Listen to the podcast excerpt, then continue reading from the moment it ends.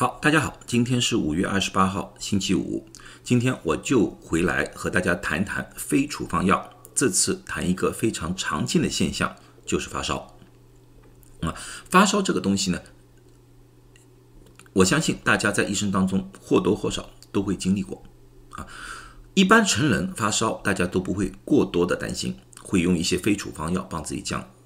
但是对于儿童来说的话，父母亲。或者说是一些爷爷奶奶就会特别担心，在美国，百分之六十二儿童去急诊室的原因就是发烧。所以呢，今天我就和大家说一说，什么时候大家应该去就医，什么时候可以用非处方药物。在谈这之前，我先做一个声明，这个声明呢，这系列的非处方药物的啊视频都是一些医学的科普。大家并不要因为这个而自我诊断或者自我治疗，这不是我的本意。我的本意就是为了让大家区分非处方药在什么时候相对来说是合适的，什么时候是不合适的。另外，还有一些非处方药里面的禁忌，想和大家说明清楚。如果我说的视频里面和你的情况不符合，因为每个人的病情不一样，请大家还是尽量的咨询自己的医生。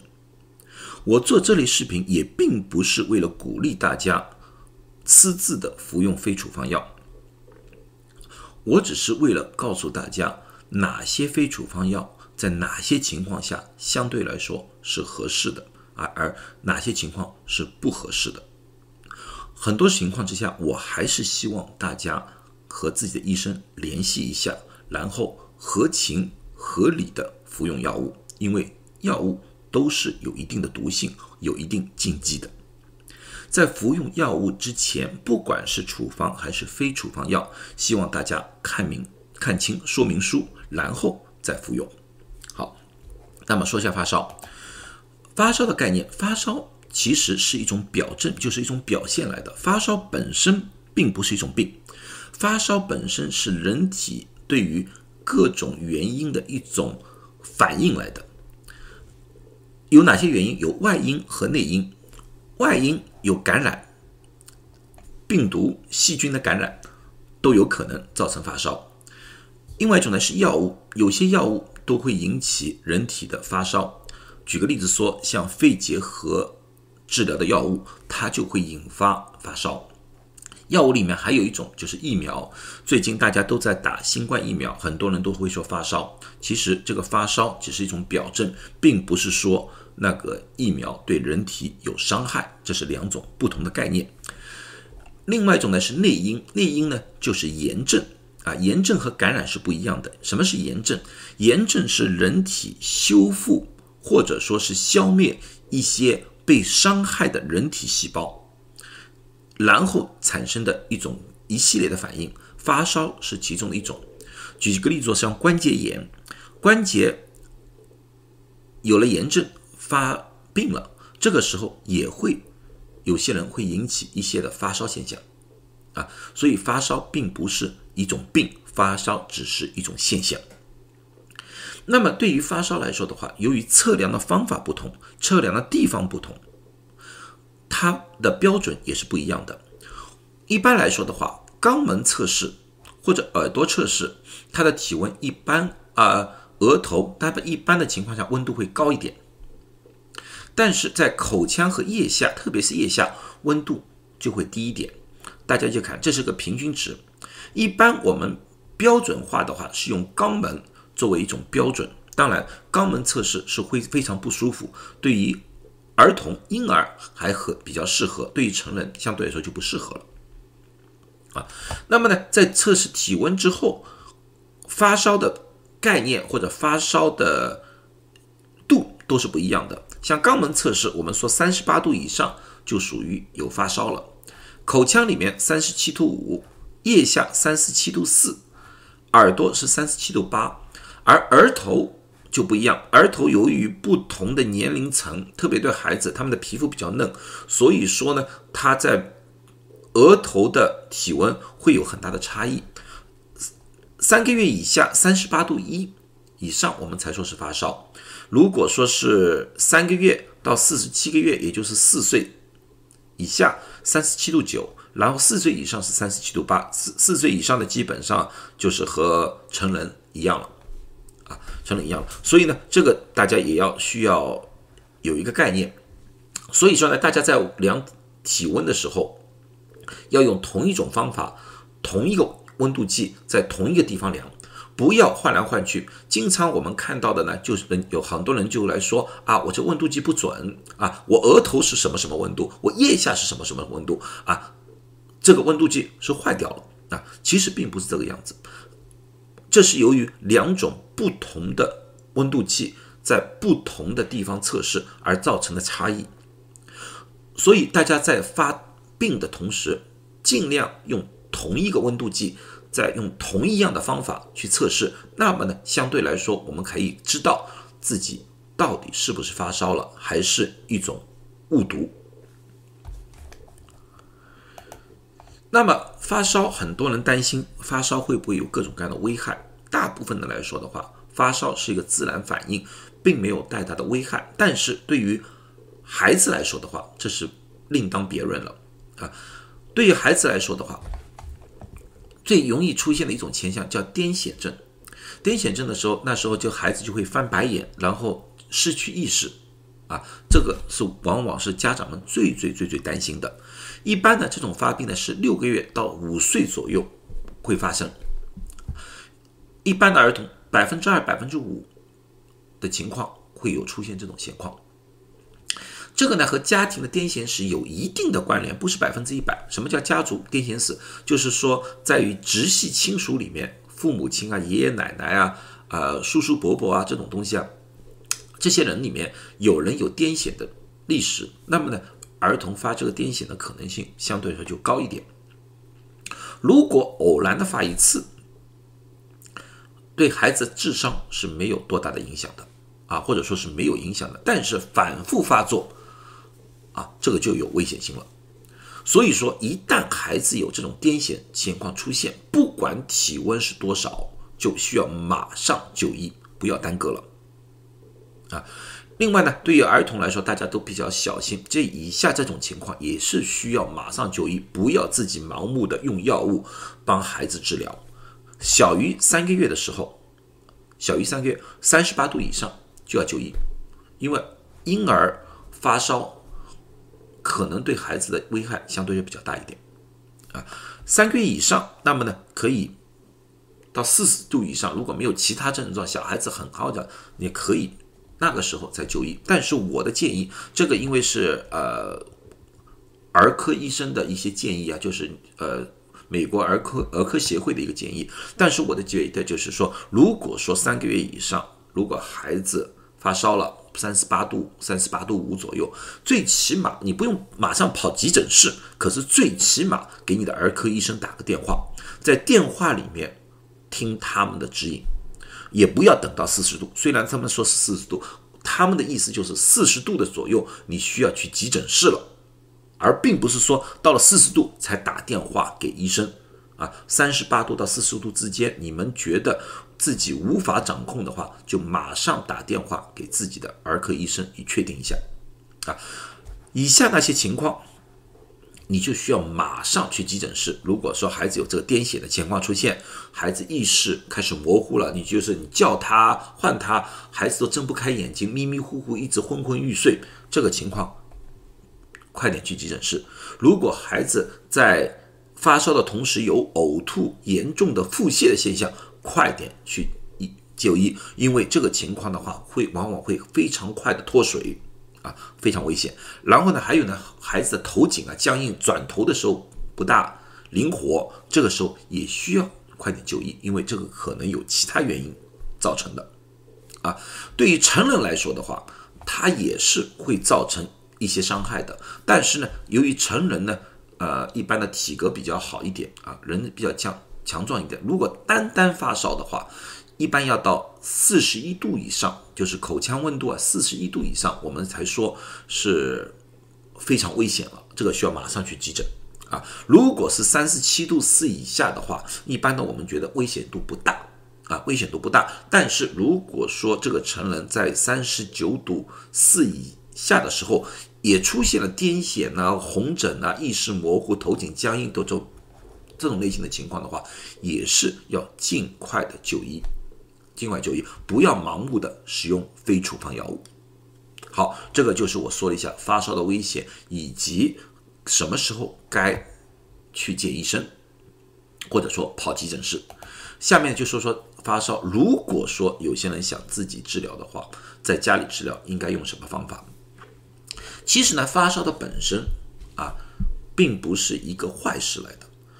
如果轻度的发烧对人体是有好处的，特别是对感染以后被病毒和细菌感染以后，轻度的发烧可以让人体增加人体的干扰素的产生。那么干扰素这个东西呢，就可以破坏或者帮助人体去破坏那些外来侵入的病毒和细菌啊。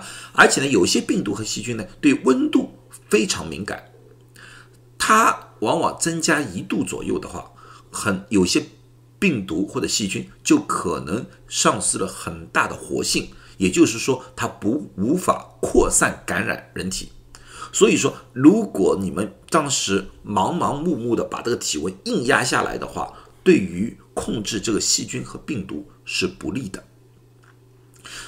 我们的治疗的准则并不是要把体温完全降到三十七度，并不是这个样子，最主要是让患者感到舒服。举个例子说，一般的人到三十八度五左右的话，开始觉得不舒服，开始觉得发冷，开始觉得肌肉酸疼、关关节酸疼，那个时候服药是完全正常的。但是，一般的情况下的口服的一些降压药，一般帮人降体温是降一度或者两度左右，也就是说，它是从三十八度五降到三十七度五，只是这个一度之差，让人会觉得舒服了很多很多。在这个情况之下的话，不要因为患者只是三十七度五，大家说，哎呀，这个体温还没有正常，我还要再降下来，一定要降到三十七度，这个是没有必要的啊！而且呢，往往呢，就是由于这个原因而造成了药物的过量，药物的过量，其实那个药物已经发生作用了，已经把体温降下来了。如果那个时候再加大量的话，你可能这个温度也降不下来，反而造成了药物的过量。对于治疗的准则，一般的方式，刚开始的时候，温度比较低的时候，用物理散热。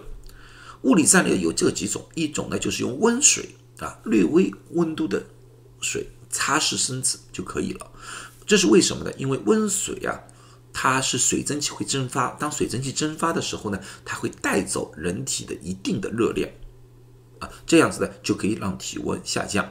过去呢，有些人喜欢用酒精去擦拭，酒精擦拭的效果确实是很好，但是对儿童绝对不适合，因为酒精，因为儿童的皮肤比较嫩，当酒精擦拭的时候，一来他们会很不舒服，第二有可能把这个酒精从过皮肤里面吸收进去，而造成一定程度的酒精中毒。啊，所以对儿童来说的话，用温水擦拭就可以了，不要用。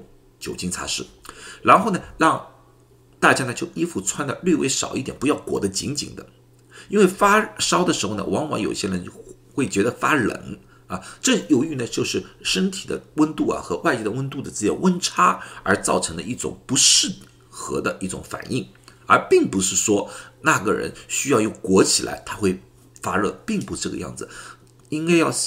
适得其反，应该把衣服穿少一点，穿的宽松一点，把里面的热量给散发掉。如果裹得紧紧的话，你热量散发不掉的话，你体温反而会更加高的涨上升。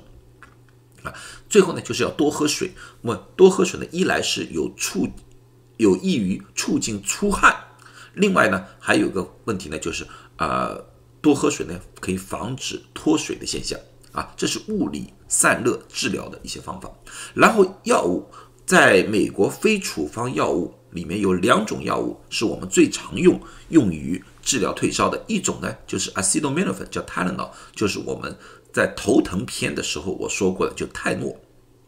啊，另外一种呢是 ibuprofen，ibuprofen 呢，呃，有两个厂家出啊，就是有两个品牌，一个呢是 Motrin，一个是 Advil，这两个是一模一样的。都是 ibuprofen，所以我就告诉大家，在买药的时候一定要看有效成分，不要看那个品牌，因为品牌不一定呃，可以说明很多问题。品牌有些两个不同的品牌，它用的有效成分是一模一样的啊，这个希望大家注意啊。ibuprofen，中文叫布洛芬，这两个药物呢，在于分解的方式是不一样的。泰诺呢，分解的方式是用肝脏分解啊，所以呢，这个药物过量的时候呢，会对肝脏有损伤。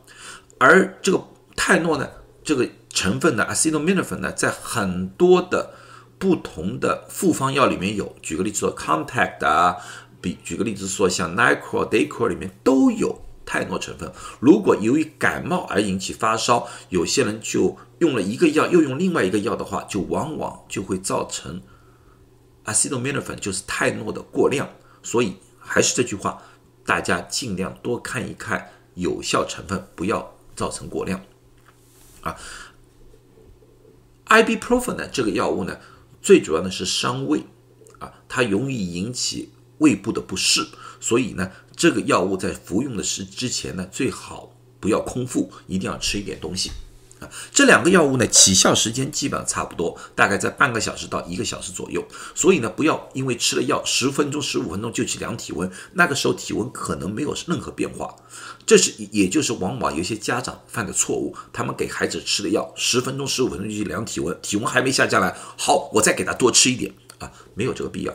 耐心等待一下，一般半个小时到一个小时左右就会出现体温下降的现象。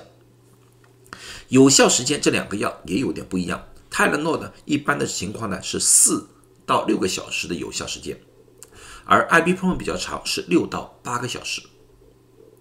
那么有些人经常问我们的问题就是说，好，我给孩子吃了泰诺，或者我自己吃了泰诺，到三个小时的时候体温就上来了。那个时候我可不可以吃 ibuprofen？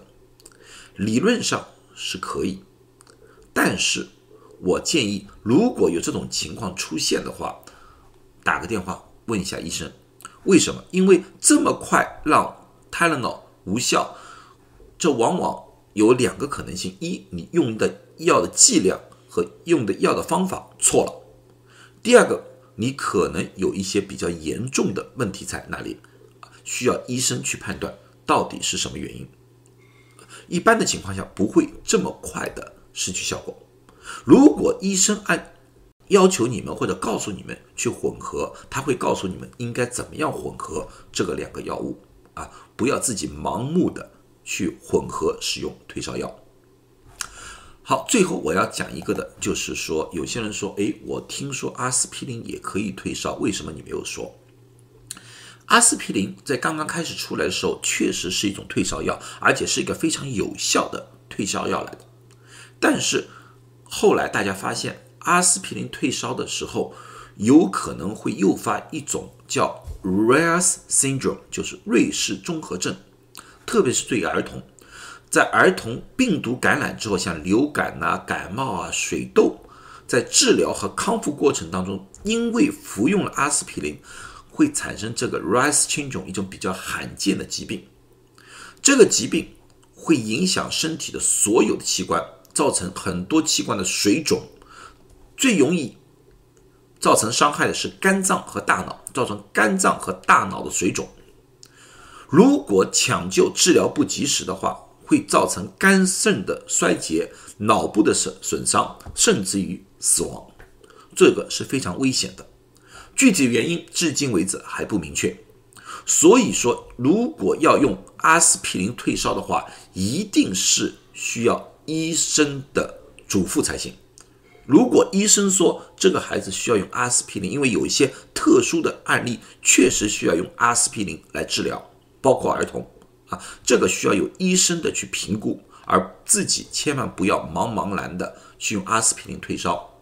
由于我们发现了这个 Ray's syndrome 之后，一九八八年至今，美国至今为止只有二十例 Ray's syndrome 啊，所以这个是非常非常罕见，所以大家不用过多的担心。只是我想提醒大家，如果儿童出现发烧现象的话，千万不要用阿司匹林去退烧，除非是医生的嘱咐。好了，今天就讲到这里。希望大家对退烧和发烧这个情况有了一个初步的了解。有什么问题，欢迎在下面提问。啊，再次提醒大家，不要盲目的自己使用非处方药物。如果你对自己的病情、病症不了解的话，不要盲目。谢谢大家，祝大家都健康。